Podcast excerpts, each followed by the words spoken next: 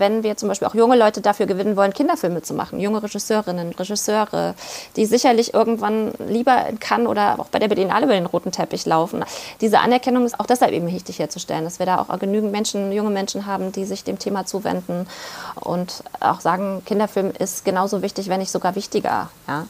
Und das fehlt, glaube ich, schon noch auch in der künstlerischen Anerkennung. Also Filmpreise gewinnt man mit Erwachsenenfilmen, nicht mit einem Kinderfilm. Hm. Abgesehen vom Goldenen Spatz. Ne? Also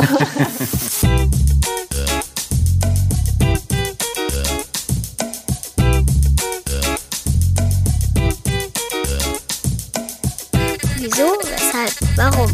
Der Podcast über Kindermedien.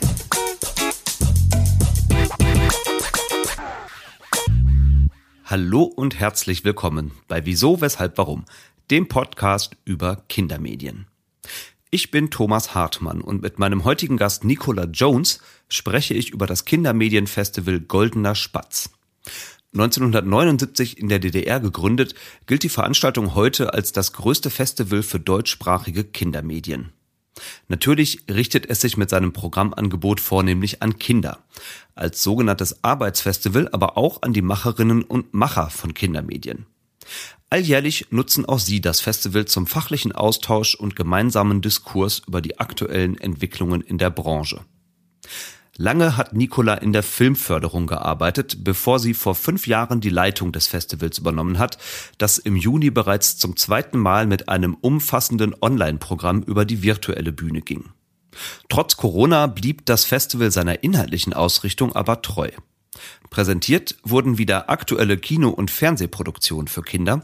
Darüber hinaus richtet der Goldene Spatz seinen Blick inzwischen aber auch auf digitale Erzählformate für die jüngste Zielgruppe. Über die Preisträgerinnen und Preisträger entscheiden aber nicht etwa Erwachsene, sondern die wahrscheinlich besten Expertinnen für gute Kindermedienangebote, nämlich die Kinder selbst. Ihr seht, das Konzept wie auch das Programm vom Goldenen Spatz bieten viele Anknüpfungspunkte für diesen Podcast.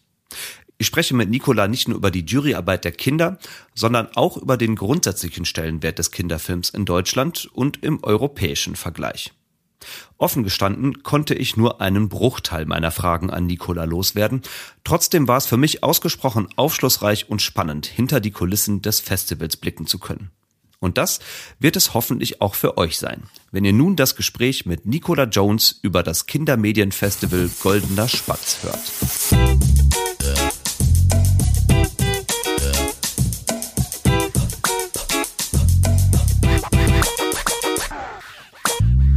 Nicola, schön, dass du dabei bist heute bei Wieso, Weshalb, Warum. Hallo. Hallo und ich freue mich auch sehr, dass ich dabei sein darf. Wir zwei sprechen heute über das Kindermedienfestival Goldener Spatz. Das größte Festival für deutschsprachige Kindermedien findet jährlich in Erfurt und in Gera statt. Hat dieses Jahr allerdings zum zweiten Mal, müsste man ja auch sagen, unter etwas besonderen Rahmenbedingungen stattgefunden, weil auch ihr natürlich von Corona ein bisschen geplagt wart und euch eine etwas andere Variante überlegen musstet, als ihr das normalerweise tut. Kommen wir im Detail sicherlich nachher noch mal ein bisschen drauf zu sprechen, wobei ich gleich vorwegschicken möchte, wir reden sicherlich nicht so viel über Corona und über Online-Festivals, sondern mir geht es natürlich mehr um euer Festival und eure inhaltlichen Ideen äh, ganz grundsätzlicher Art. Genau. Aber trotzdem erstmal vorweg die Frage, weil so lange liegt das letzte Festival noch gar nicht zurück. Am 12. Juni ging es zu Ende. Hast du dich schon gut erholen können? Hast du dich regeneriert? Bist du noch mitten in der Erholungsphase?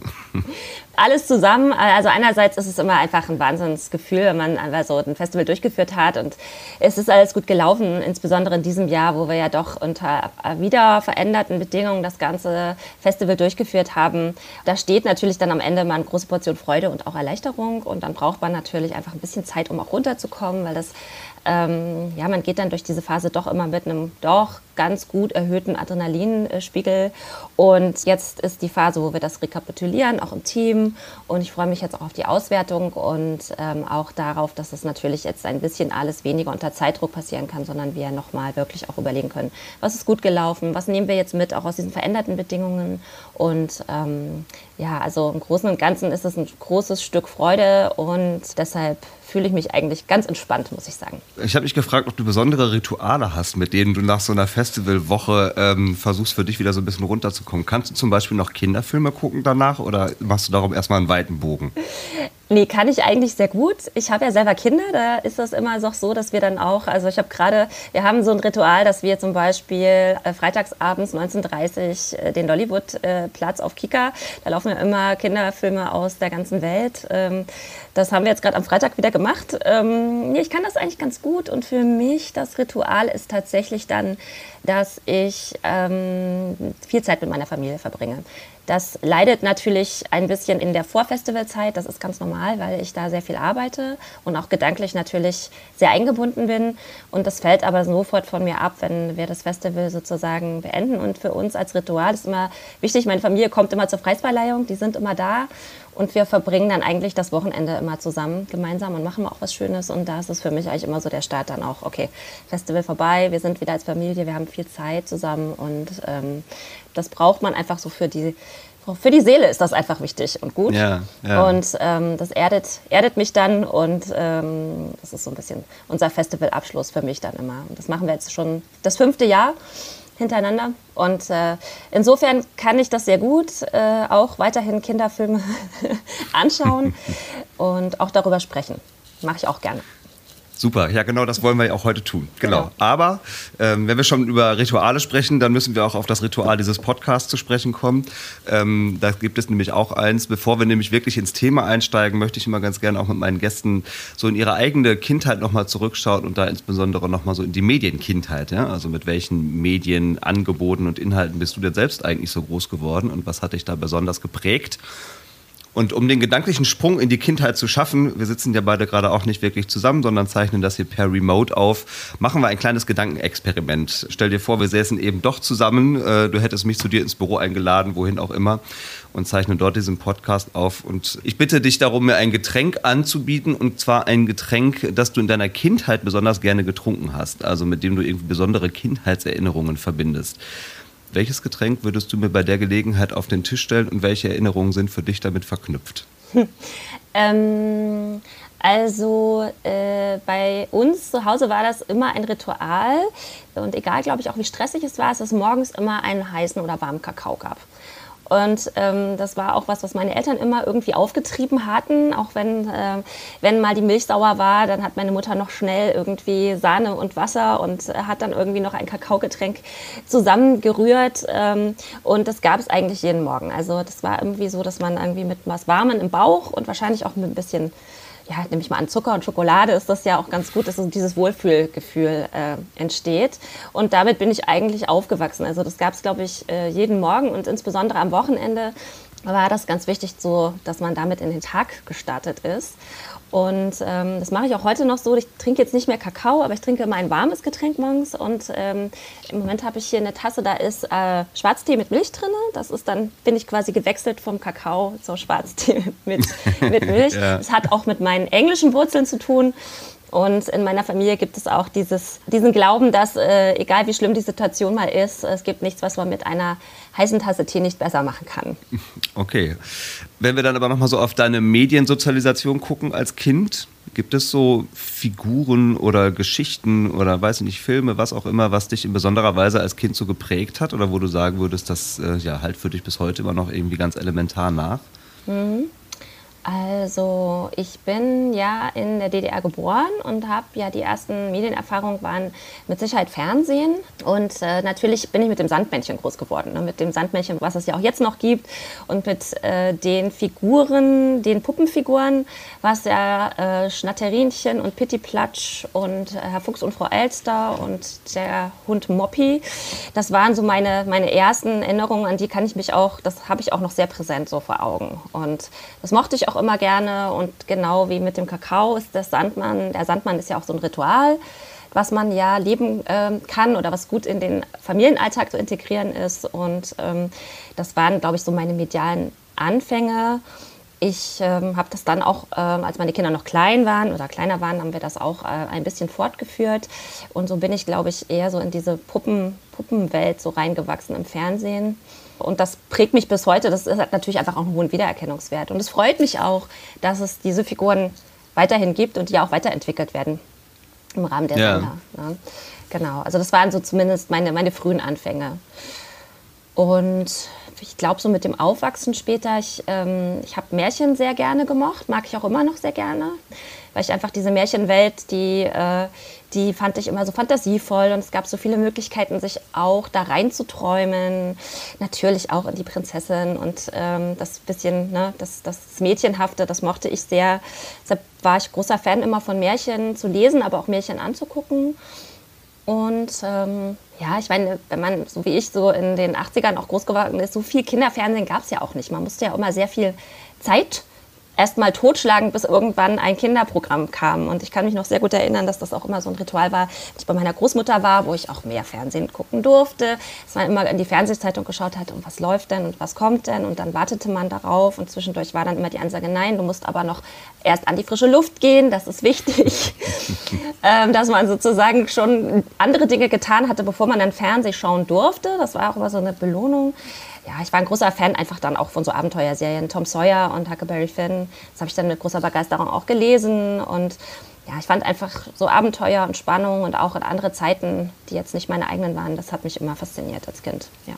Nur noch mal gerade für mich zum Verständnis, um das richtig einzuordnen. Äh, du hast eben gesagt, du bist in der DDR geboren. Bist du auch wirklich dann da aufgewachsen als Kind oder hast du dann zwischenzeitlich noch mal irgendwie woanders gelebt? Hm. Ich bin aufgewachsen in der DDR, bis ich neun Jahre alt war. Und dann haben meine Eltern beschlossen, die DDR zu verlassen. Wir sind dann ganz regulär aus der DDR ausgereist. Das war Mitte der 80er, 1983, genau. So dass ich dann sozusagen, ähm, ja, ich bin dann eben in der Bundesrepublik aufgewachsen, den zweiten Teil meiner Kindheit. Ja. ja. Aber genau, hast du wesentliche Teile deiner Kindheit dann schon äh, so in der DDR ja auch quasi verbracht. Also ich frage das vor dem Hintergrund, weil mich nochmal so interessiert hat, wenn du so die äh, Medieninhalte für Kinder naja, von heute mit denen von damals vergleichst, ist eh schwierig. Aber wenn man so einen Ost-West-Vergleich macht, mal jetzt etwas plump vielleicht, ähm, was würdest du sagen, hat die Medieninhalte für Kinder, die in der DDR damals produziert wurden, unterschieden von denen, die so im Westen liefen? Ich meine, du hast ja auch so einen fachlichen Blick jetzt darauf. Mhm.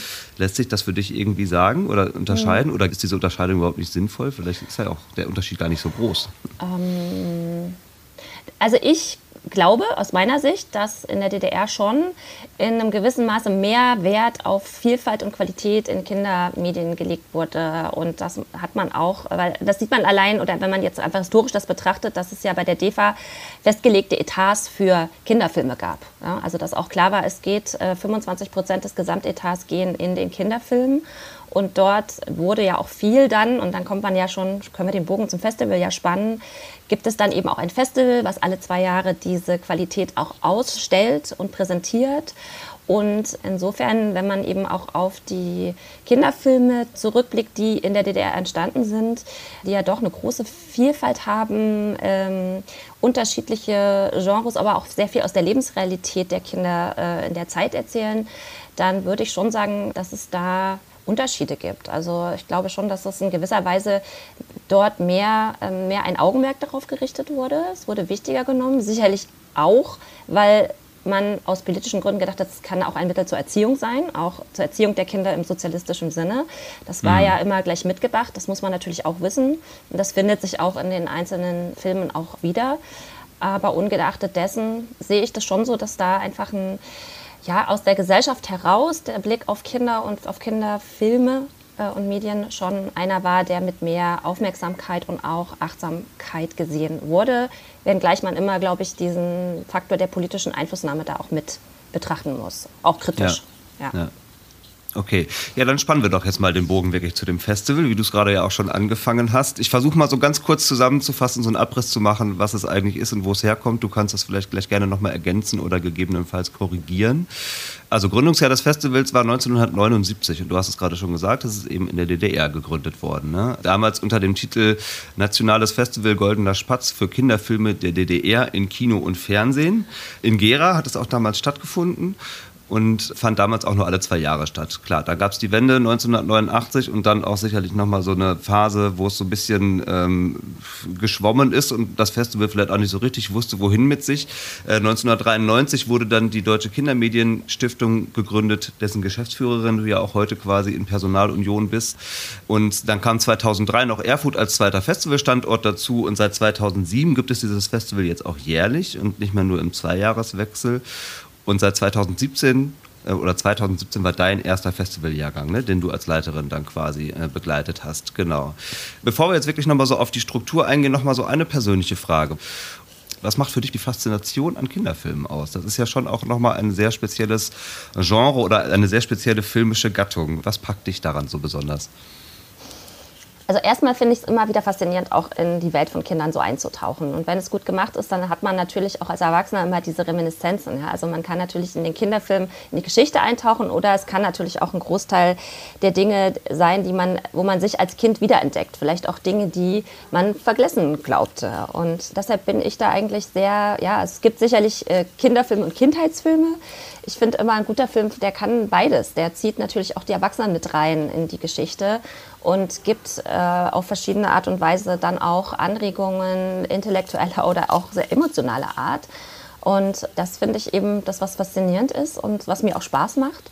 Und ich finde es eben auch wichtig, weil ich finde eben wichtig, dass wir für Kinder, wie auch immer sie gerade, in welcher Entwicklungsphase sie gerade stecken, auch Angebote schaffen, die vielfältig sind, die äh, ihnen Identifikationsmöglichkeiten geben und wo quasi auf Augenhöhe der Kinder erzählt wird, wo, ja, also Herausforderungen, Probleme, es kann alles Mögliche sein, Abenteuer. Und ich glaube auch, wichtig ist Fantasie.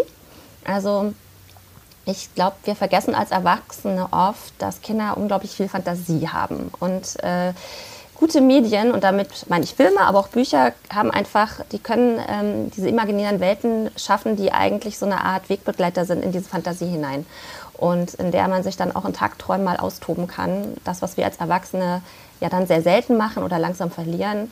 Und das ist für mich das Faszinierende an Kinderfilmen, weil für mich waren eben früher Filme genau diese, wie so eine, wie so eine Straße, wie so eine unbekannte Straße, wie, wie quasi das Gleis 9 3 Viertel bei Harry Potter. Das konnten quasi mhm. nur, das kannst du nur durchdringen, wenn du eben dieses Mindset hast. Und ein guter Kinderfilm, der, der schafft das halt, dich damit reinzunehmen und so reinzuziehen. Und ähm, das ist was Wichtiges, was man sich, wenn man klug ist, glaube ich, lange erhalten kann oder erhalten sollte. Schöne Metapher auf jeden Fall. Mhm. Ja. Könntest du versuchen, mal für jemanden, der das Festival möglicherweise überhaupt gar nicht kennt, so ganz kurz zu umreißen, was denn dort eigentlich passiert und wo so euer inhaltlicher Fokus liegt? Ich weiß, ihr seid relativ breit aufgestellt, aber wir versuchen uns mal langsam ranzutasten. Ja. Ja. Ich lache jetzt deshalb, weil ich glaube, das hängt ganz davon ab, wen man eigentlich fragt während des Festivals. Ne? Also wenn man zum Beispiel eins von unseren Kinderjurykindern fragt, die ja ähm, das ganze Festival aus der Juryperspektive erleben, die würden wahrscheinlich ganz andere Geschichten erzählen als jemand, der das Festival jetzt als äh, Fachbesucherin besucht oder als Filmschaffender, der zu seinem Film eingeladen ist. Also ich denke, da gibt es die unterschiedlichsten Erfahrungen, die äh, die Festivalbesucherinnen machen, wenn sie dann zum Festival ähm, kommen. Also ich fange mal, ich fange einfach mal, ich versuche mal zu, mit der Jury vielleicht anzufangen. Mhm, also gerne. da ist es ja so, dass wir die Kinder einladen zu uns, die müssen sich bewerben. Wir kriegen jährlich, also immer so zum Ende des Jahres ist der Bewerbungsaufruf und im Januar fangen wir dann an zu lesen. Wir kriegen immer so um 1000 äh, Bewerbungen von Kindern aus ganz Deutschland oder auch den deutschsprachigen Nachbarregionen. Wir fragen sie nach einer Filmkritik und wir fragen sie ein bisschen nach ihren Hobbys und nach dem, was sie beschäftigt. Und dann ähm, kriegen wir teilweise sogar noch Post, was heutzutage ja ungewöhnlich ist, aber die Kinder schreiben uns auch. Auch handschriftlich, ist noch nicht ausgestorben. Ja, und dann wählen wir die Kinder aus in der Regel so 28 für die Kinderjury Kino TV und 5 vom Wettbewerb Digital. Ja, und ähm, die Kinder haben dann, wenn sie zu uns kommen, so einen ganz eigenen Plan auch. Ne? Also sie kriegen einen Sichtungsplan, die haben ihre Betreuer, die wohnen im Hotel, die sichten Filme, die haben Besprechungsrunden und natürlich auch einen Freizeitplan, damit ein Ausgleich geschaffen wird. Und ähm, ja, und sind im Prinzip rund um die Uhr betreut und ähm, müssen aber auch gucken und sich dann darüber auseinandersetzen und sind vor allem ja mit Kindern erstmal zusammen, die sie vorher nicht kannten. Also das heißt, das ist so ein ganz eigener Kinderjury-Kosmos, der, glaube ich, in einer Woche da entsteht mhm. und der dann relativ schnell auch wieder dann vorbei ist. Und ähm, da bekommen wir dann oft im Nachgang von den Eltern, aber auch von den Kindern noch sehr, sehr, sehr interessantes Feedback, einfach wie die Woche für sie war. Äh, für die einen ist es tatsächlich die Faszination, dass man so viel gesehen hat und darüber gesprochen hat und auch ausgewählt hat und dann am Ende auch die Preise übergeben hat. Für die anderen ist es wichtiger, die Sozialisation, also die Freundschaften, die dort entstehen mit anderen Kindern, die plötzlich ganz wichtig werden, die dann auch lange halten. Und viele von unseren Jurykindern kommen später dann auch als Betreuerin oder Betreuer zu uns zurück. Also Ähm, da entsteht dann so eine kleine Community, die sich dann auch aus sich heraus weiterentwickelt zum Beispiel.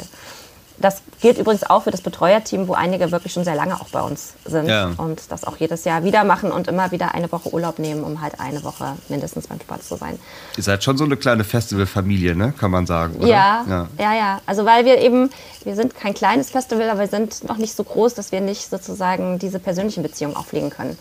Das macht, glaube ich, auch den Goldenen Spatz bis heute aus. Ja. Ne? Also es liegt einfach daran, dass wir nicht international sind, sondern eben deutschsprachig, auf den deutschsprachigen Raum fokussiert und das gilt dann eben auch in gewissermaßen für die Fachbesucherinnen, die zu uns kommen, die dann häufig Mitglieder auch im Förderverein Deutscher Kinderfilm sind, aber eben auch dann eben jedes Jahr neu gespeist werden von neuen Filmemacherinnen, die auch aus der Uni, aus dem Uni-Bereich dann kommen. Und für die ist es dann ja in der Regel, entweder kommen sie zu uns, weil wir sie zu einem Beitrag oder Film eingeladen haben. Dann hat man natürlich das Erlebnis im Kino, ähm, man kann den Film gemeinsam im Kino sehen mit dem Zielpublikum, was viele sehr, sehr schätzen, weil sie häufig, gerade wenn sie Fernsehmacherinnen sind, ja nicht dieses Erlebnis haben. Und bei uns wird ja alles unter normalen Bedingungen im Kino gezeigt mit Live-Publikum und äh, man kriegt natürlich dann direktes 1 zu 1 Feedback, wie das, was man selber hergestellt hat, auf der Kinoleinwand halt angenommen wird. Ja. Und dann gibt es natürlich immer die Möglichkeit, dann im Rahmen von Gesprächen nochmal konkreter auf Fragen einzugehen oder auch nochmal mehr zu erzählen oder sich auszutauschen oder auch Feedback natürlich zu bekommen. Das ist natürlich das, was viele Festivals, was alle Festivals auch auszeichnet, was aber, glaube ich, wenn man eben mit so einer Zielgruppe wie Kindern zusammenarbeitet, auch nochmal sehr direkt und manchmal sicherlich auch sehr kritisch oder sehr, oh, ja, die Kinder sind ja da sehr ähm, offen und frei, freiherzig, oder wie sagt man, offenherzig, mm, ja, genau, ja. In, den, in, ihren Meinungen. Und das wird dann eben erzählt oder auch wiedergegeben und so. Und ähm, das ist sicherlich auch was, was die Menschen, die zu uns kommen, eben, eben wahrnehmen. Und dann gibt es natürlich auch schon immer, das ist auch eine Tradition, die schon mit den Anfängen des Festivals äh, entstanden ist. Es war immer einerseits ein Publikumsfestival, aber es wurde auch immer als ein sogenanntes Arbeitsfestival tituliert, als Treffpunkt für die Macherinnen und Macher aus den Bereichen Kino, aber vor allem auch aus den Bereichen Fernsehen sich zusammenzusetzen und sich auch wirklich kritisch darüber auseinanderzusetzen, was wurde im letzten Jahr oder in den letzten zwei Jahren für Kinder äh, hergestellt, welche thematischen Lücken werden gesehen, welche qualitativen Fortschritte oder auch Defizite. Und das wurde schon immer sehr, sehr, sehr kritisch diskutiert. Das äh, ist auch eine Tradition des Festivals. Da gibt es auch sehr, sehr viele Aufzeichnungen, vor allem noch aus den Anfangsjahren des Festivals, wo auch sehr viel noch dokumentiert wurde. Und heute ist es eben das Ganze ein bisschen anders aufgezogen, weil es eben mehr im Rahmen von so wirklichen Fachveranstaltungen äh, mit Panelrunden oder eben Blick in die Werkstatt, Best-Practice-Beispielen und so weiter, wo die Leute sich eben einmal im Jahr treffen und auch wiederum dann durch dieses Treffen des Netzwerken neue Projekte entstehen ja, können. Ja.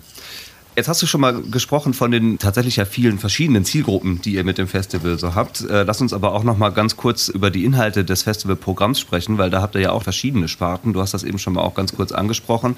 Also es gibt einmal diese Rubrik Film und TV, aber auch die unterteilt mhm. sich ja noch mal in verschiedene äh, Subgenres, wenn man so möchte. Magst du die noch mal kurz genau. ein bisschen erläutern? Mhm. Ähm, auch das hat sich über die Jahre immer wieder gewandelt, ne? die verschiedenen Kategorien. Inzwischen haben wir bei Kino TV im Wettbewerb fünf Kategorien. Das ist die Kategorie Langfilm. Das sind die klassischen Kinofilme, aber auch äh, für die, wenn es reine Fernsehproduktionen gibt, was ja selten in Deutschland ist, aber äh, zum Beispiel die Märchen werden ja rein von den Fernsehsendern produziert. Die gehören eben in diese Kategorie. Dann gibt es den Kategorie Kurzfilm, da haben wir äh, Live-Action und Animation gemischt. dann gibt es eine Kategorie, die ist äh, Serie-Reihe. Die findet alle zwei Jahre im Wechsel statt zwischen Live-Action und Animation. Ähm, dann gibt es Information, Dokumentation und Dokumentarfilm. Und dann noch die Kategorie Unterhaltung, wo eben Unterhaltungsformate für Kinder vorgestellt werden. Mhm. Habe ich jetzt alle fünf? Das waren, glaube ich, die fünf. Nicht, dass ich eine vergessen habe. Ja, ich habe noch eine Kategorie gefunden, wobei ich mir auch nicht ganz sicher war, inwiefern die da auch mit reingehört. Äh, bester Darstellerin oder beste Moderatorin. Ja, genau. Das ist dann noch ein Preis, der auch, einen goldenen Spatzen, wird auch vergeben für den besten Darsteller, die beste Darstellerin oder den besten Moderator, die beste Moderatorin. Ja, genau. genau. Also, das ist aber ein Preis, der sich ja durch alle Kategorien durchziehen kann. Da kann ja quasi jeder Darsteller oder jeder Moderator kann dafür sozusagen von den Kindern äh, nominiert, beziehungsweise es gibt gibt keine Vornominierung, sondern die Kinder diskutieren das aus den Beiträgen heraus und schlagen vor, wen sie dafür nominieren wollen. Und dann wird, dann wird das diskutiert und entschieden. Genau, und das muss man ja wirklich nochmal deutlich betonen und unterstreichen. Du hast das eben schon so wie selbstverständlich mit äh, erzählt. Also ihr habt eben eine mhm. Kinderjury. Das ist ja schon etwas, was euer Festival in besonderer Weise auszeichnet, dass die Preise bei dem Festival wirklich von Kindern vergeben werden ne? Mhm. und sie darüber urteilen. Es ist jetzt so, dass natürlich viele Kinderfest, also die meisten Kinderfestivals arbeiten mit Kinderjurys, aber wir haben mit äh, über 30 Kindern äh, sicherlich mit einer der größten Kinderjurys. Das ist auch immer ein sehr, sehr großes Projekt. Das darf man natürlich überhaupt nicht äh, unterschätzen, weil wir A, natürlich sehr viele Kinder erstmal auswählen müssen oder auswählen wollen und dann natürlich auch eine große Betreuerstab, Betreuerinnenstab, sehr viel Organisation ähm, dahinter steht. Aber dadurch wird es eben auch ein besonderes Erlebnis. Und gerade jetzt in Corona-Zeiten war es natürlich für uns besonders herausfordernd und auch aufregend. Aber ich bin sehr froh, dass wir es dennoch die letzten beiden Jahre geschafft haben, weil das ist eben seit der Wende, also es gab schon immer eine Kinderjury im Festival, aber die haben anfänglich nicht die Hauptpreise vergeben. Das war damals noch eine Fachjury. Mhm. Und erst mit dem Festival 1991 wurde dann die Änderung eingeführt, dass alle Hauptpreise durch die Kinderjury vergeben werden. Ja, okay. Lass uns da ruhig noch mal ein bisschen dezidierter drauf gucken, weil ich finde das schon ein spannendes mhm. Konzept, auch wenn, klar, ihr jetzt nicht mehr die einzigen seid, die das so machen, aber ihr ja zumindest auch sehr, sehr viel Erfahrung mit habt. Was würdest du denn sagen, wodurch unterscheidet sich der Blick von Kindern auf Kindermedien, wenn man das mit dem Blick von Erwachsenen vergleicht? Wie schauen Kinder auf Kinderfilme?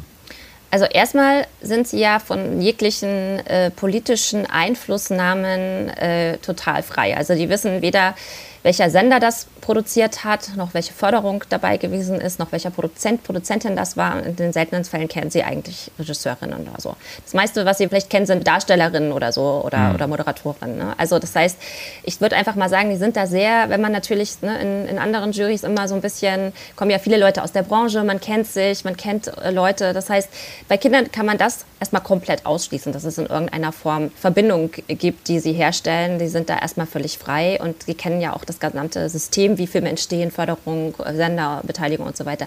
Das ist ihnen ja absolut erstmal unbekannt und von daher gucken die erstmal rein auf den Inhalt. Und sicherlich im ersten Blick einfach erstmal nur darauf, hat es mir gefallen oder hat es mir nicht gefallen. So, ne? Und dann in der zweiten Betrachtung sicherlich etwas kritischer. Warum hat es mir gefallen?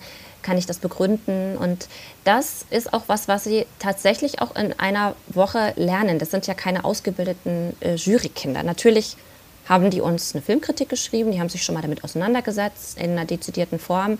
Aber sie werden ja erstmal überhaupt durch diese Auswahl in die Jury in eine Position versetzt, wo sie ja, äh, ich sag jetzt mal, bemächtigt werden ne? und auch ernst genommen werden. Und das nehmen sie auch sehr ernst und sehen sich da auch und wissen aber gleichzeitig, dass sie sich da erstmal reinfinden müssen. Und ich sehe das immer sehr auch bei den Filmgesprächen, fällt es mir immer auf, dass so am Anfang der Woche die ersten ein, zwei Filmgespräche sind immer noch sehr technisch. Also da geht es immer noch, wie lange hat das gedauert oder wie teuer war das mhm. oder solche Fragen. Und dann wird es, dann merkt man richtig, ah, die switchen jetzt um, es fallen ihnen mehr Dinge auf gucken auch sehr auf Fehler. Also sie, ne, wenn sie sehen, denken, da ist jetzt ein Anschlussfehler oder sowas, äh, dann freuen sie sich natürlich auch diebisch, sage ich jetzt mal, ah, da haben wir was gesehen, das hat nicht gepasst. Oder es wird dann auch viel darüber, manchmal wird es auch sehr klein, kleinteilig in der Diskussion. Da muss, müssen die Betreuer dann auch sagen, es geht jetzt hier nicht darum, ob da ein Anschlussfehler war oder nicht, sondern wir reden ja über das gesamte Paket. Ne?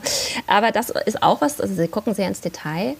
Und dann geht es natürlich auch in der Menge der Kinder darum, dass man andere überzeugt oder von anderen Argumenten sich überzeugen lässt. Also auch das ist natürlich so ein kritischer Austausch, der dort durchaus geübt wird und auch gelernt wird. Ne? Also die kommen ja nicht alle fertig ausgebildet, sondern das äh, ist ja auch was, was man ihnen im Zuge der, der Jury-Diskussionen auch der Abläufe, die da sehr strukturiert sind, wie sie dann auch damit umgehen und anfangen, wirklich gute Argumente zu finden, um dann andere vielleicht auch von ihrer Meinung zu überzeugen, dass das jetzt der Beitrag ist, der der beste ist und den Preis verdient ja. hat.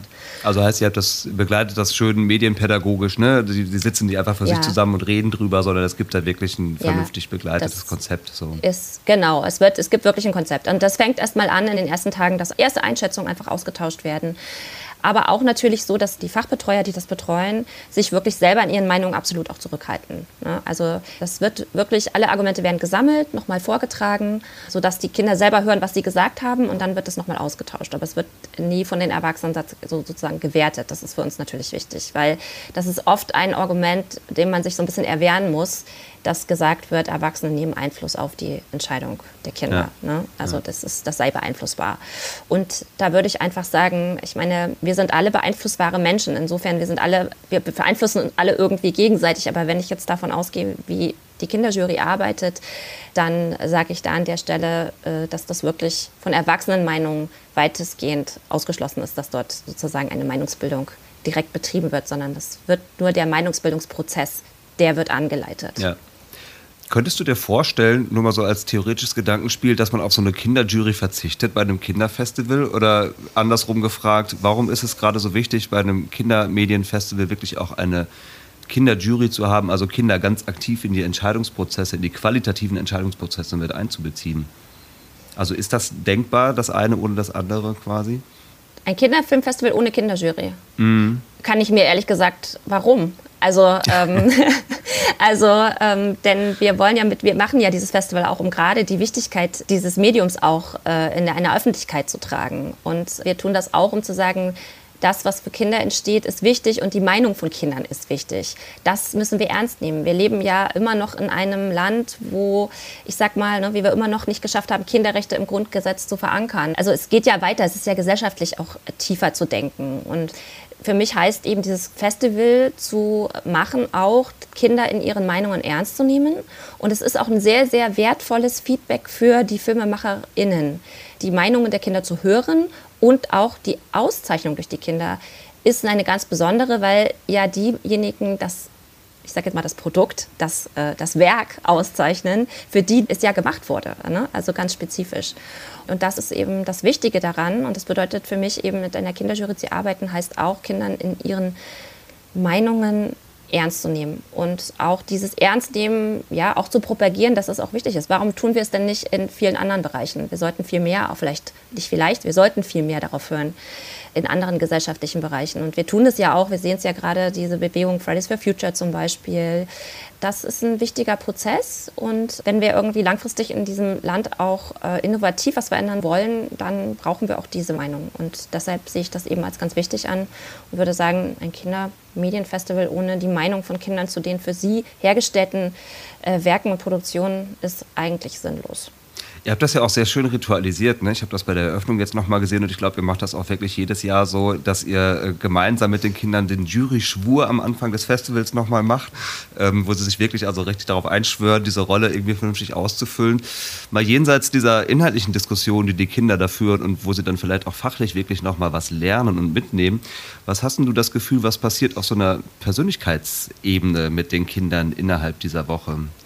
Also ich sehe immer, dass die wahnsinnig über sich hinauswachsen. Es ist ja nicht mal mit einer Klasse auf Klassenfahrt fahren, sondern das bedeutet ja, eine Woche bin ich nicht zu Hause, eine Woche bin ich mit Menschen zusammen, die ich vorher noch nie in meinem Leben gesehen habe. Eine Woche mache ich etwas, was ich vorher auch noch nie gemacht habe, nämlich jeden Tag ins Kino gehen. Also es bedeutet ja wirklich eine große, große Umstellung. Und das erfordert im Vorfeld auch von unserer Seite viel vertrauensbildende Maßnahmen in Richtung der Eltern, die uns ja ihre Kinder anvertrauen. Und ich habe häufig den Eindruck, die sind natürlich wahnsinnig aufgeregt, einige sind selbstbewusster als andere, aber jedes Kind lernt in dieser Woche irgendwie nochmal eine Stärke von sich kennen. Und am Ende der Woche gehen die da nochmal raus und sind quasi gefühlt fünf Zentimeter gewachsen. Also nicht körperlich, aber einfach innerlich. Ne? Und das ist, glaube ich, ein ganz, äh, für einige ist das sehr, sehr wichtig. Andere waren vorher schon selbstbewusst und die haken das dann vielleicht nochmal mit. Gut, habe ich jetzt auch noch gemacht, aber viele, viele, viele kommen wirklich so wirklich sehr, sehr, sehr gestärkt auch nochmal aus dieser Woche raus. Und ähm, das wirkt auch lange nach. Also wirklich, ich kriege, glaube ich, gestern gerade wieder eine E-Mail bekommen von einer Mutter, die nochmal geschrieben hat, äh, dass die Kinder sich eigentlich wünschen, das würde sechs Wochen dauern und äh, noch viel länger. Und na, natürlich entstehen dann auch Freundschaften. Und es ist wie so ein kleines Abenteuer, was man schafft, aber es ist eben auch verbunden mit dieser Verantwortung, die ihnen übertragen wird. Und genau wie du sagst, diese Ritualisierung ein bisschen am Anfang mit dem Jury-Schwur, der dann ja bei der Preisverleihung wieder aufgelöst wird, indem die Kinder selber die ihre Begründungen, die sie vorher schreiben, vortragen und die Preise überreichen. Und das Ganze dann ja auch noch Show, also wir machen das ja auch wirklich im Rahmen einer Show, also ein bisschen einer, ne, das wird halt eingebettet in einem wirklich festlichen Akt. Und das zeigt ja auch eine Wertschätzung ähm, mhm. dem Projekt gegenüber. Ja. Mhm. Ich komme jetzt nicht umhin, trotzdem noch mal so eine kritische Frage zu den Juryentscheidungen der mhm. Kinder zu stellen. Ähm, mir ist das aufgefallen, nur mal so im Vergleich der Filme, die in den letzten Jahren von der Kinderjury ausgezeichnet wurden. Ich mache vielleicht mal den Vergleich von diesem Jahr zu 2019. Also dieses Jahr ist ein Film ausgezeichnet worden, Mission Ulja Funk. Der ist im Rahmen der Initiative der besondere Kinderfilm entstanden. Über die wurde auch in diesem Podcast schon häufiger mal gesprochen. Also eine noch relativ junge Initiative, die sich wirklich darum bemüht, originäre Kinderfilmstoffe zu entwickeln und dann wirklich auch filmisch eben umzusetzen und damit wirklich mal andere inhaltliche Impulse in dieses Genre Kinderfilm zu bringen. Ähm, 2019 ist dagegen eine, naja, ich weiß nicht, ob es Neuverfilmung, eine Markenverfilmung ist vielleicht eher der passende Begriff, äh, von TKKG ausgezeichnet worden. Ja? Also eine Geschichtenreihe, die wir selber ja schon aus unserer Kindheit kennen und wo man als Erwachsener vielleicht eher so denkt, ja mein Gott, okay, das kennen wir jetzt aber wirklich schon seit Ewigkeiten und eigentlich nichts Neues. So, ich gehe jetzt mal wirklich einfach nur von mir aus. Ich möchte gar nicht diese Jurybegründung in irgendeiner Weise bewerten, weil natürlich Kinder anders da drauf gucken, als wir als Erwachsene das tun. Das hast du ja eben schon gesagt. Aber in deiner Rolle als Festivalleiterin, ich weiß, ich frage dich das jetzt einfach, bist du immer zufrieden mit den Juryentscheidungen der Kinder oder denkst du dann auch manchmal so, hm, verdammt, ich hätte eigentlich, du hast für dich ganz andere Favoriten und hättest dir dann doch gewünscht, dass da jetzt so ein Film, in den so viel Herzblut geflossen ist und der Dinge ganz anders und neu macht und so und dann fällt er da irgendwie so hinten rüber. Wie guckst du da aus deiner Perspektive so drauf? Mm. Also erstmal stehe ich ja zu der Auswahl der Filme, weil ich bin ja in diesen Auswahlprozess immer mit eingebunden. Ja. Ne? Also das heißt, ja. äh, jeder Film, der sozusagen der, die, die Kinderjury sucht, der ist ja, der ist wiederum, das muss man auch nochmal sagen, der ist ja von Erwachsenen vorselektiert. Ne? Ja. So, das natürlich stehe ich dann zu jedem einzelnen Beitrag, der damit reingekommen ist, auch wenn das Ganze auch in einem demokratischen Prozess mit einer Auswahlkommission passiert. Also insofern ist es aber ja so, dass jeder Film, der erstmal in der Nominierung ist, zumindest potenziell einen Preis verdient hätte, wenn man das so sieht. Also das heißt, da stehe ich natürlich dazu. Persönlich habe ich natürlich immer auch wo ich denke, ah, das ist das, was mir am besten gefallen hat und so. Aus der Erwachsenensicht allerdings, sage ich immer. Ne? Ich habe ja diesen mm. Kinderblick nicht mehr. Dazu bin ich dem Ganzen äh, wirklich entwachsen. Und ja, natürlich ist es so, dass ich äh, manchmal denke, na, das ist jetzt irgendwie... Äh, wie soll man sagen, könnte man sagen, ja, schon wieder TKKG, warum eigentlich? Es gibt es schon seit 80 Ja, ich bin auch mit, aber ich bin auch mit TKKG groß geworden. Ich liebte TKKG in meiner Kindheit. Ich auch, ja, ja. Ne? Ich habe erst später mich darüber geärgert, dass vielleicht Gabi immer so ein bisschen als einziges Mädchen da so mal als Vernunftsplinse durch die Gegend lief und alle anderen auch so ein bisschen stereotyp gezeichnet sind. Aber ich habe es halt auch geliebt und äh, bin damit aufgewachsen. Und aus diesem Blick heraus verstehe ich auch die Entscheidung dann der Kinder die lieben einfach auch gut gemachtes Abenteuer.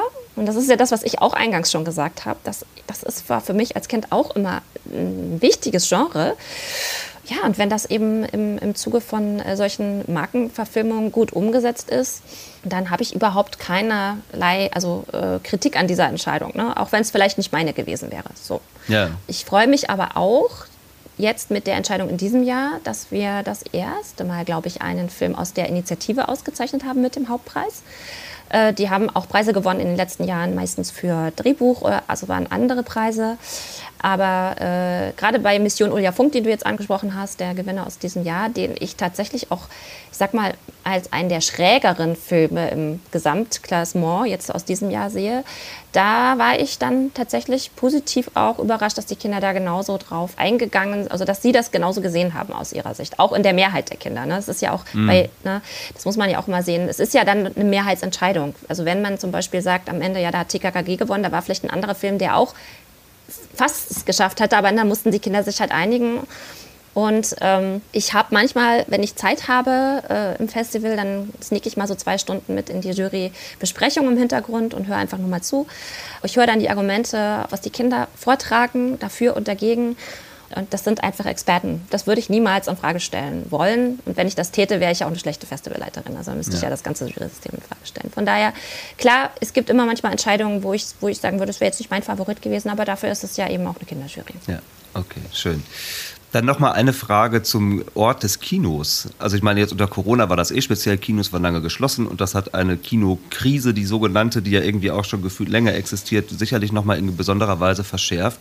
Und gleichzeitig sind ja viel mehr digitale Angebote, eben nicht erst seit Corona, ja, YouTube und ähnliches gibt es natürlich schon ewig lange und Streaming-Anbieter kommen auch dazu. Also es baut sich so eine Art von Konkurrenz auf im digitalen Raum quasi zum Kino.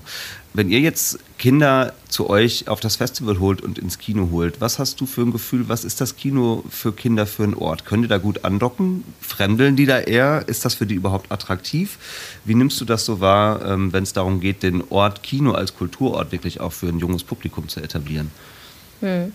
Also das versuchen wir mit dem Festival eigentlich. Das ist ja mit unserer Hauptaufgabe und das haben wir nun die letzten zwei Jahre nur in begrenztem Maße umsetzen können. Deshalb äh, vermisse ich das auch sehr und wir müssen auch dringend das wieder etablieren. Wir brauchen das und wir müssen auch mehr Wertschätzung für diese Arbeit der Festivals an der Stelle äh, noch erreichen, auch äh, gesellschaftlich und auch dann in puncto Förderung, weil ich glaube, wir setzen im Rahmen des Festivals da einfach auch wichtige Initialzündungen bei den Kindern. Also sicherlich die Jurys, die haben alle irgendwie Kinoerfahrungen. Also die Kinder der Kinderjury haben meistens Kinoerfahrungen schon gehabt. Die fremdeln überhaupt nicht. Die rennen dann ins Kino rein. Für die ist das auch verbunden mit dem üblichen äh, ja, da gibt es eben auch Popcorn und da ist eine große Leinwand und da ist auch so ein bisschen so dieses Gefühl, da passiert jetzt was, da ist ein Erleben dabei.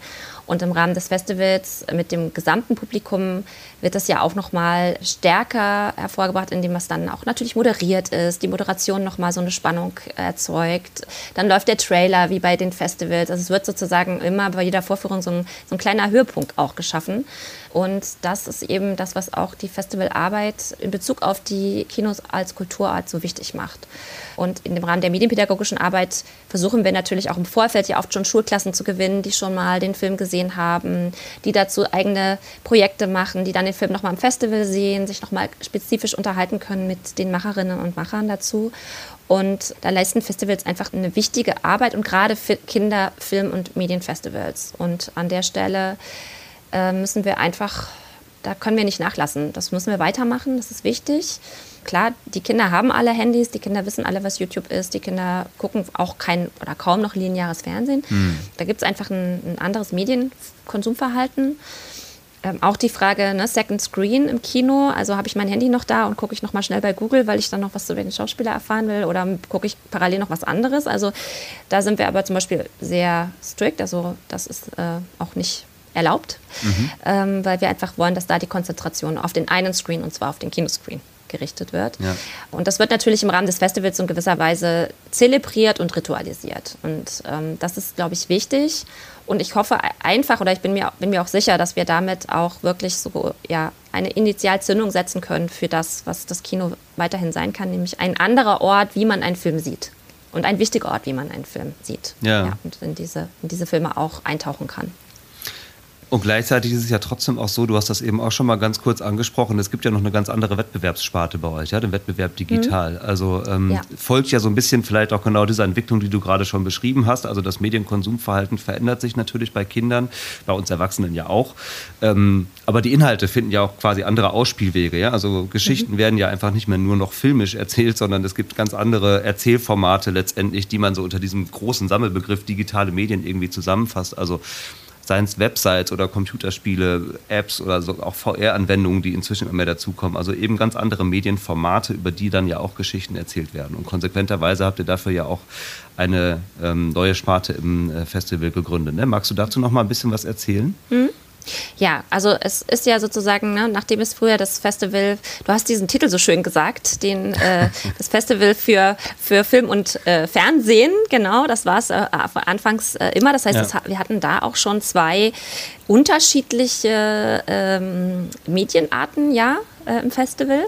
Und äh, mit dem Aufkommen dann der sogenannten, ja, darf man sagen, neuen Medien, ne? also einfach ja. als dann Internet äh, äh, aufkam, gab es dann schon relativ früh beim Goldenen Spatz zum Beispiel den Wettbewerb für die Webseiten. Ne? Also äh, das waren am Anfang sogenannte fernsehbezogene Webseiten also wo es quasi um, um Film und Fernsehen ging. Und der Bereich, der ist natürlich, der hat sich natürlich einfach nochmal ganz anders explosionsartig entwickelt.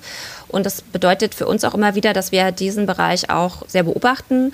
Und ähm, du hast es im Prinzip schon perfekt zusammengefasst. Für uns war wichtig, irgendwie eine Klammer zu finden, wo wir sagen, was hält denn jetzt diese unterschiedlichen Medienformen, sei es jetzt eine App, auf der man ein Game spielen kann oder sei es einfach ein browserbasiertes Game oder ist es eine Webplattform, die unterschiedliche Sachen anbietet. Wie setzen wir da eine sinnvolle Klammer drumherum und sagen, es geht hier ja nicht nur ums Technologische, also was kann ich damit interaktiv alles machen, sondern wo ist der Maßstab, nach dem die Kinder ja auch eine Bewertung treffen können. Und da haben wir doch eine Weile auch überlegt, wie geht das? Und letztlich sind wir zum Entschluss gekommen, dass es ja wirklich darum geht, wie erzähle ich eine Geschichte? Wie erzähle ich gute Geschichten in diesen verschiedenen Medienarten, Medienformen? Und so haben wir jetzt diese Klammer, die zugegebenermaßen trotzdem noch eine sehr weite Klammer ist, um diesen Wettbewerb digital gelegt.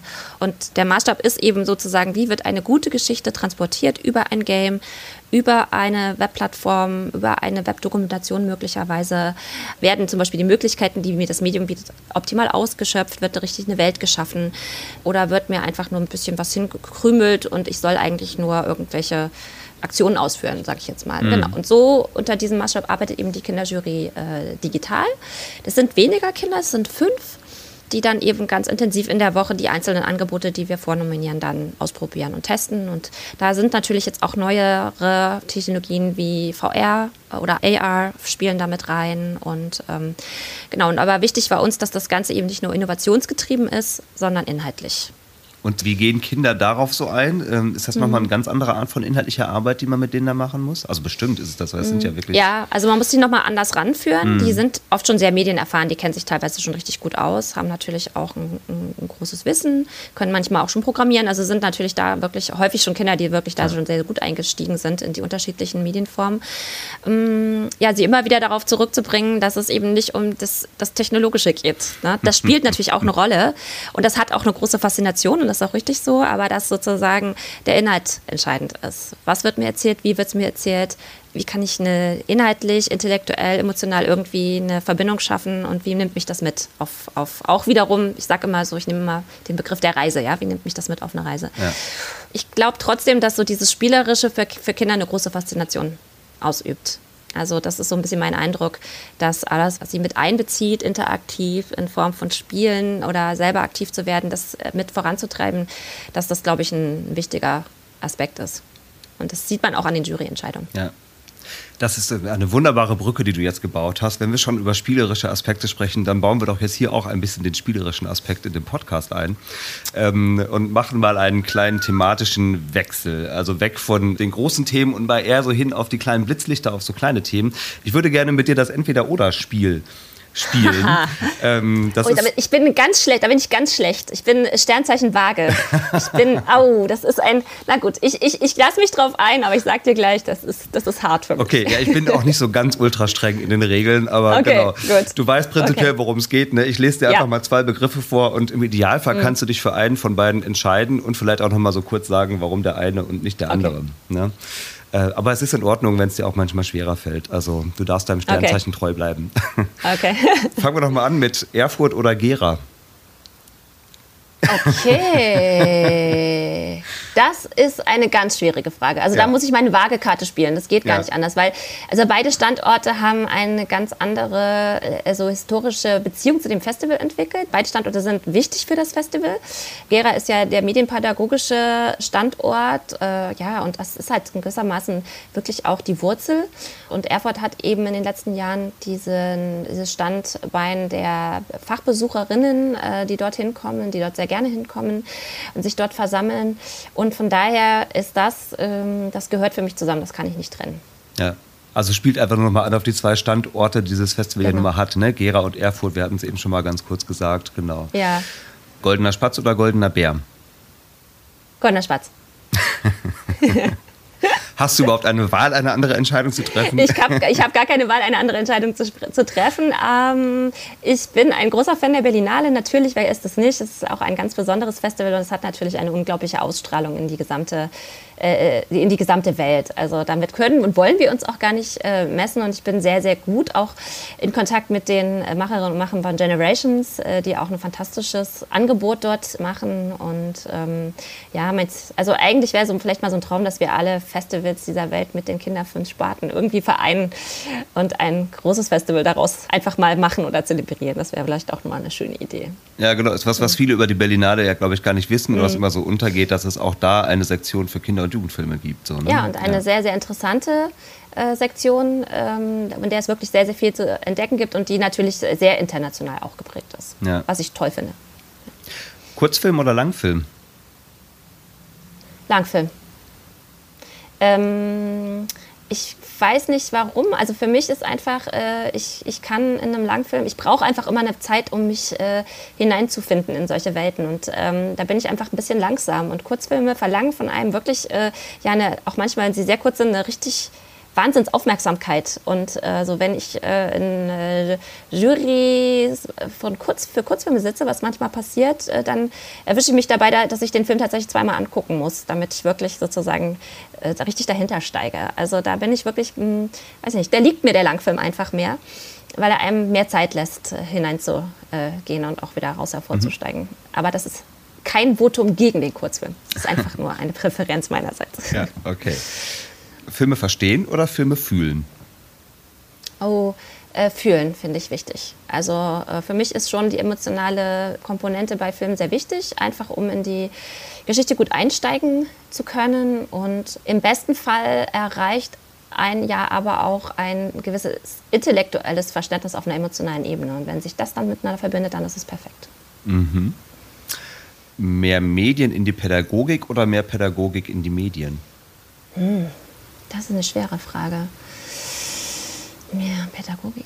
Nee, äh, ich würde sagen, mehr Medien in die Pädagogik, auf jeden Fall. Denn wir müssen nicht die Kinder äh, noch mehr quasi in eine Situation bringen, wo sie das Gefühl vermittelt bekommen, sie müssen jetzt noch mehr lernen, weil sie Medien gucken, sondern umgekehrt. Man kann aus verschiedensten Medienformen etwas lernen und äh, je mehr Medien wir, glaube ich, im Rahmen von pädagogischen Maßnahmen auch nutzen, desto mehr kann man darüber sprechen und das, äh, würde ich, da würde ich mich tatsächlich dafür entscheiden, ja. Mhm dann ist die nächste Frage wahrscheinlich damit auch schon fast ein bisschen beantwortet, weil sie geht ein bisschen in die gleiche Richtung. Bildung oder Unterhaltung? Ja, das wird hier so gegeneinander ausgespielt. Ne? Also, also im optimalen Falle, äh, ah, das ist, ist gemein. Ne? Also eigentlich, also ich müsste jetzt eigentlich Bildung sagen, weil ich das auch, das finde ich ja wichtig, so ein wirklich wahnsinnig wichtiges Thema. Aber wenn wir mal ganz ehrlich sind, lernt man doch am meisten, wenn man in irgendeiner Form sich auch unterhalten fühlt, weil man dann einfach darauf einsteigt. Wenn ich nicht unterhalten bin, sondern gelangweilt, dann glaube ich nicht, dass ich damit was lernen kann. Also aber das heißt nicht, dass man nicht bildende Dinge in unterhaltsamer Art und Weise präsentieren sollte.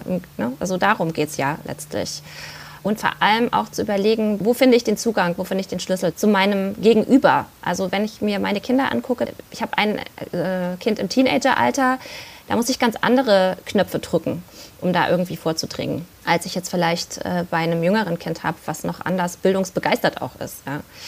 Also Jetzt war die Frage Bildung und Unterhaltung. Na, ich, mhm. ich gehe einfach mal, ich gehe mal, ich gehe mal ganz populär mit der Unterhaltung, ohne die Bildung dabei auszuschließen. Ja, ich gebe zu, das ist natürlich auch, wie so gerade gesagt es geht natürlich nicht ums Gegeneinander ausspielen, aber die Art der nee. Fragestellung, äh, klar, mhm. ähm, verleitet mhm. natürlich dazu. Einen habe ich noch, mhm. das hast du auch eben schon mal angesprochen, also die verschiedenen Zielgruppen, die ihr mit dem Festival ja quasi erreichen wollt. Deswegen einmal die Frage Kinder oder Fachpublikum?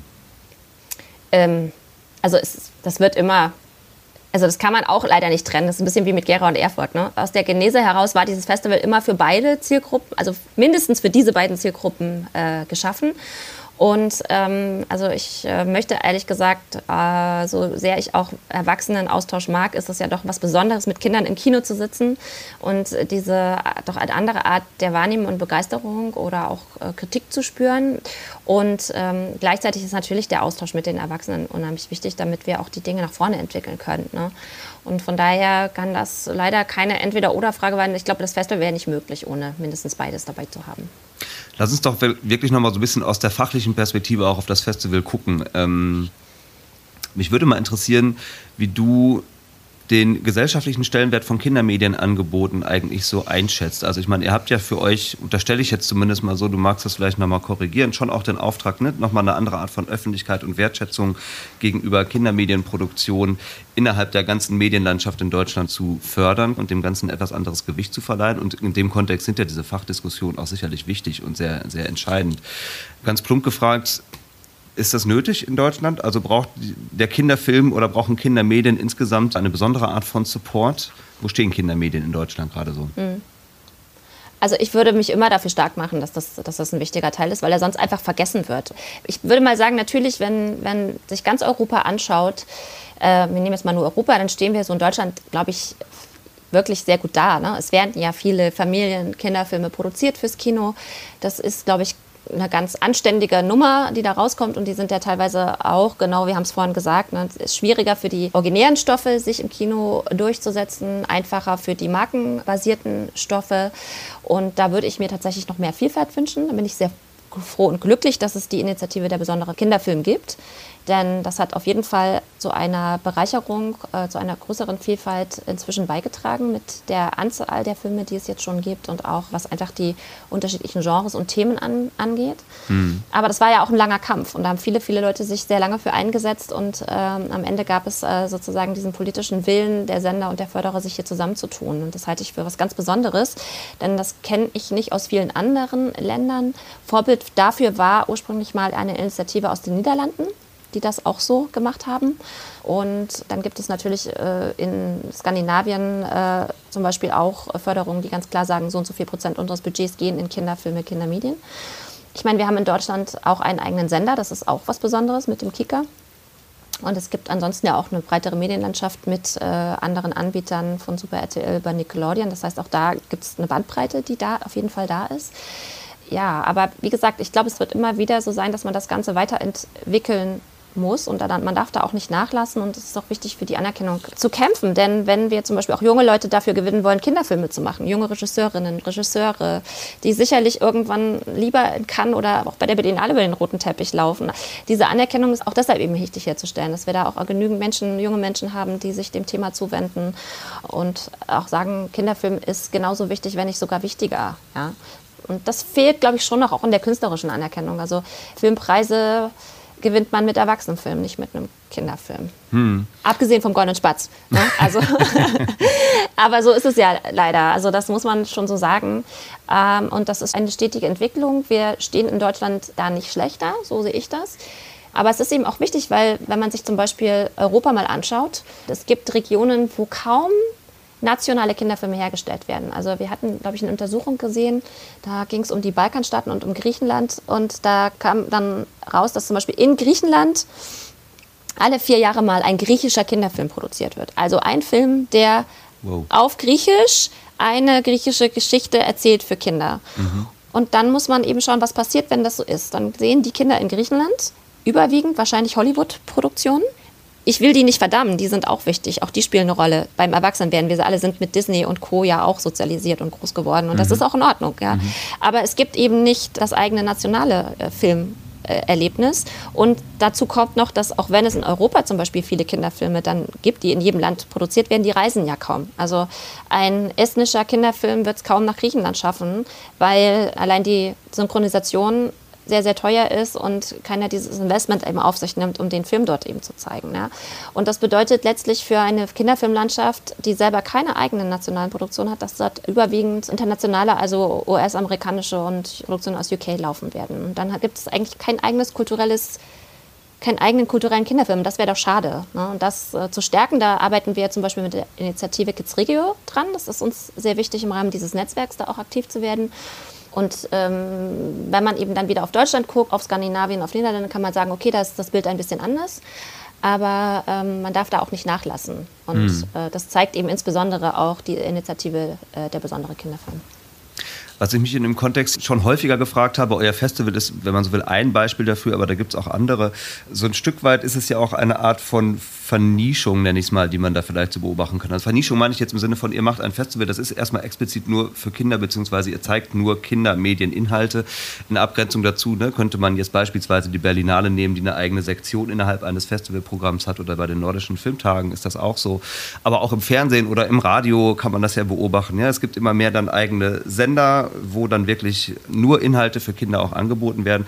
Ich will das auch, weiß Gott, überhaupt gar nicht schlecht reden, aber ich frage mich dann immer, ähm, ob diese Vernischung, ich bleibe jetzt mal bei diesem Begriff der wachsenden Anerkennung oder dem Wunsch nach mehr Anerkennung für Kindermedien tatsächlich zuträglich ist oder ob es nicht mhm. mehr sowas ist wie, wir stellen das so ein bisschen auf so ein eigenes Gleis und dann werden die anderen Mediensparten davon gar nicht mehr so, äh, müssen sich damit nicht mehr so beschäftigen.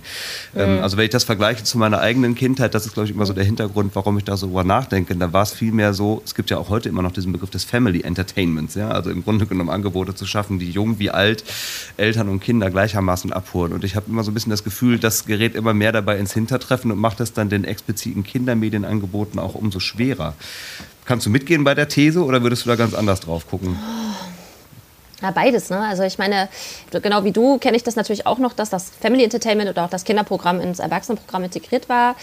Das hat dann eben dazu geführt, dass man einerseits mit seinen, auch mit meinen Eltern haben wir dann viel diese Serien, die produziert wurden im ZDF, diese Weihnachtsserien, das hat man halt zusammengeguckt. Das war dann mhm. irgendwie so ein gemeinsames Family-Event. Ne? Gleichzeitig hat es aber auch dazu geführt, dass natürlich, wenn dann eben gerade ein Sportereignis war, ich mir dann kein Kinderprogramm angucken konnte, sondern da eben, keine Ahnung, zwei Stunden Biathlon lief oder sowas. Ne? Also dann, dann ist das eben ausgefallen für. Es ist ja auch heute noch so, dass dann für bestimmte Events dann ähm, Sachen äh, gestrichen werden. Und das ist so ein bisschen, glaube ich, die Frage, ja, was, ist, was, was wünscht man sich? Also ich glaube, dass man im Rahmen von einem eigenen Sender, den wir ja haben mit Kika, dass da natürlich auch viele Menschen arbeiten, die sich explizit mit den Inhalten auseinandersetzen und ja auch bestrebt sind, immer wieder mehr Qualität zu schaffen und das Ganze sozusagen ähm, voranzubringen. Und das tut es auch in gewisser Weise. Und die Integration in einem Gesamtprogramm Ah, also das ist ja auch gerade in so einem riesigen Wandel. Kinder gucken, wie, wie, die wenigsten Familien gucken inzwischen linear Fernsehen, sondern das ist ja auch, es steigt ja immer mehr um, auch auf die nonlinearen Angebote, wo man also auswählen muss. Und da ist, glaube ich, nochmal ein großer Faktor Kuratierung oder Kuration. Wie kuratiere ich und wie kann ich spezifische Angebote schaffen? Und das war jetzt auch eine Erkenntnis aus dem Online-Festival, für uns, dass das Eltern sehr honoriert haben, dass sie das Gefühl hatten, dass man in der Festivalwoche und der Festivalzeit so ein kuratiertes Angebot hatte, was sie nutzen konnten und wo sie auch Dinge entdeckt haben, die sie sonst im normalen, der Breite des Angebots vielleicht nicht, nicht unbedingt gefunden hätten. Ja. Ne, also das heißt, im Rahmen von gewissen Sparten wieder speziell nochmal über Kuratierung zu sprechen, ist vielleicht der wichtigere Ansatz, um in der Diskussion vielleicht voranzukommen. Interessanter Gedanke, auf jeden Fall, ja wir sind schon über unsere Zeit eigentlich hinaus, deswegen komme ich so langsam mal auf die Zielgerade. Ähm, eine Frage, die mich noch so ein bisschen beschäftigt, würdest du sagen, dass euer Festival auch eine politische Dimension hat? Also wenn man den Politikbegriff jetzt mal wirklich ganz weit fasst, äh, mit speziellem mhm. Blick auf die Kinder und das Kinderpublikum? Also ich glaube, wenn man sich das Programm immer auch wirklich äh, intensiv anschaut, sieht man ja auch die Themen, die aufgegriffen werden, die für Kinder wichtig sind. Ne? Also wenn wir jetzt über das Thema Nachhaltigkeit sprechen ja. oder auch Diversität, ne? aber auch gerade das Nachhaltigkeitsthema war jetzt eben nach Corona, das ist das entscheidende Thema, das ist das, was Kinder interessiert. Das habe ich auch aus den verschiedensten Wortmeldungen von Kindern im Festival wieder rausgehört, die sagen, das Thema ist wichtig, das ist unsere Zukunft, hier muss mehr getan werden. Und das greifen ja in den unterschiedlichsten Art und Weisen dann die Beiträge im Festival auch auf. Das wird teilweise miterzählt, auch in den Filmen. Und das spiegelt das in gewisser Weise wieder. Ne? Und ich finde es eben auch wichtig, dass wir uns diesen Themen spezifisch widmen und das einerseits auch in der medienpädagogischen Arbeit verankern, was wir dieses Jahr gemacht haben mit dem Thema Die Welt von morgen oder auch in Fachdiskussionen dann äh, zum Thema grünes Drehen zum Beispiel, dass man das alles irgendwie miteinander verknüpft und da auch immer wieder Themenpunkte setzt, die durchaus politisch sind. Ja, Jetzt ist ja dieser Podcast definitiv kein Podcast, der sich an Kinder richtet, sondern im Idealfall hören jetzt ein paar Erwachsene zu. Ähm, und sie hat jetzt aber möglicherweise nochmal neugierig gemacht, wenn sie es nicht ohnehin schon sind, auf gute Kinderfilme. Darum vielleicht mal eine Abschlussfrage. Was würdest du denn sagen, was können eigentlich Erwachsene aus guten Kinderfilmen mitnehmen? das Gleiche, was man aus einem guten Erwachsenenfilm mitnehmen kann. Also, dass man erstmal eine Zeit verbringt, die einen emotional, intellektuell anregt und rausreißt aus dem Alltag und in eine andere Welt transformiert. Und das ist ja dann die Welt von Kindern zum Beispiel. Dass man sich auch darauf einlässt, auch manchmal auf schräge Konstellationen und einfach sich da mitziehen lässt. Dann ist natürlich für Erwachsene auch immer so ein bisschen, was ich anfangs gesagt hatte, so ein bisschen Erinnerung an die eigene Kindheit. Das Wiederentdecken von bestimmten Dingen, die man vielleicht auch mal schon vergessen hatte. Ja, und äh, einfach eine gute Geschichte ist doch einfach was, was uns ganz viele Möglichkeiten gibt, äh, selber sich wegzuträumen, Tag zu träumen oder einfach neue Anregungen sich mitzunehmen für das eigene Schaffen und Tun. Und das kann und das kann vor allem ein guter Kinderfilm schaffen. Okay.